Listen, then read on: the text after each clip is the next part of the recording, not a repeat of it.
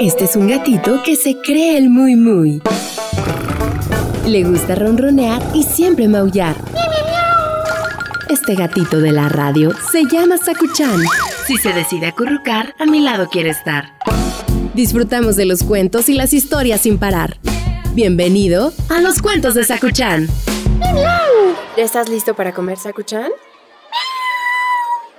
No, gracias, yo ya comí. Siempre tienes hambre, ¿verdad? Ah, sí, yo también ya quiero contarte la historia de hoy. El cuento de hoy se llama El león que se hizo el muerto.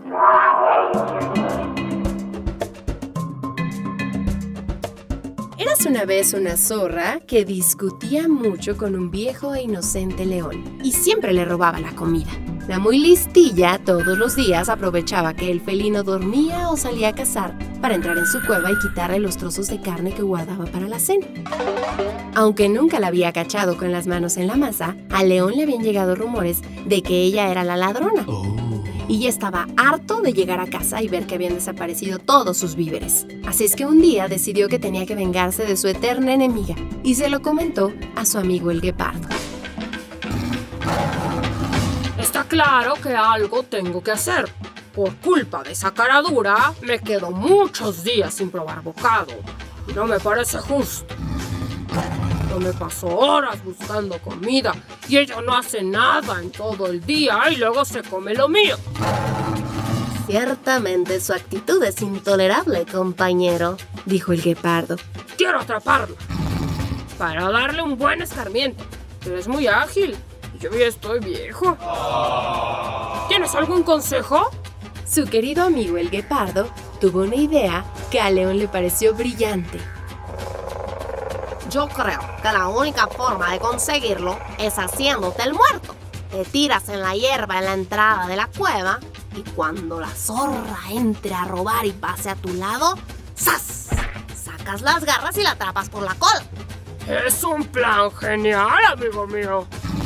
Me voy a casa a ponerlo en práctica. Gracias por tu ayuda. De la letra la sugerencia del guepardo, el león se acostó en la entrada de su cueva y se puso panza arriba, muy quieto y muy tieso, fingiendo ser un cadáver. Después esperó, esperó y esperó, hasta que por fin, por el rabillo del ojo, vio llegar a la zorra. Contuvo la respiración aguardando a que ella pasara casi rozándole para colarse en la cueva, pero desgraciadamente esa parte del plan falló.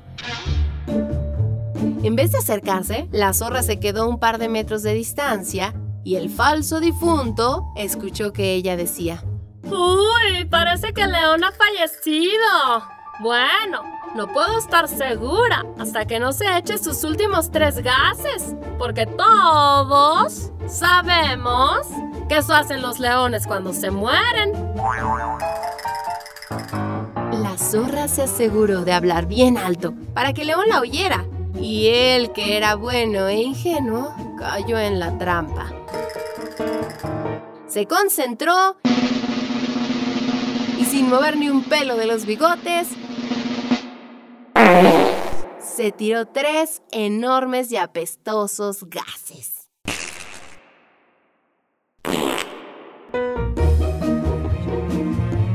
La zorra se tapó la nariz y se empezó a morir de risa. ¿Está claro? Que sabes echarte gases como bombas fétidas, amigo. Pero lo que está todavía más claro es que tú estás más vivido y coleando que yo. El león se sonrojó y bastante enfadado se levantó de golpe para pillarla, pero la zorra ya se había echado a correr y le gritaba desde lo lejos. ¡Ay, León! Mucho tienes que espabilarte para poder coger una zorrita lista como yo. El felino tuvo que admitirlo. Esa zorra era difícil de atrapar y no le quedaba otra que hacer un plan mejor. Soy viejo. Pero no tan tonto como tú crees. Ten por seguro que algún día te atraparé. Resignado entró en la cueva y se puso a pensar en una nueva y original estrategia para conseguir que cayera en sus redes. ¿Lo logró? ¿Quién sabe? Colorín colorado, este cuento ha terminado. El que se quedó sentado se quedó pegado. Ay, pobre león, Sakuchan. Sí, la zorra era lista, pero no debía robarse la comida de él. ¿Qué le pasa? Claro. Y este cuento se acabó.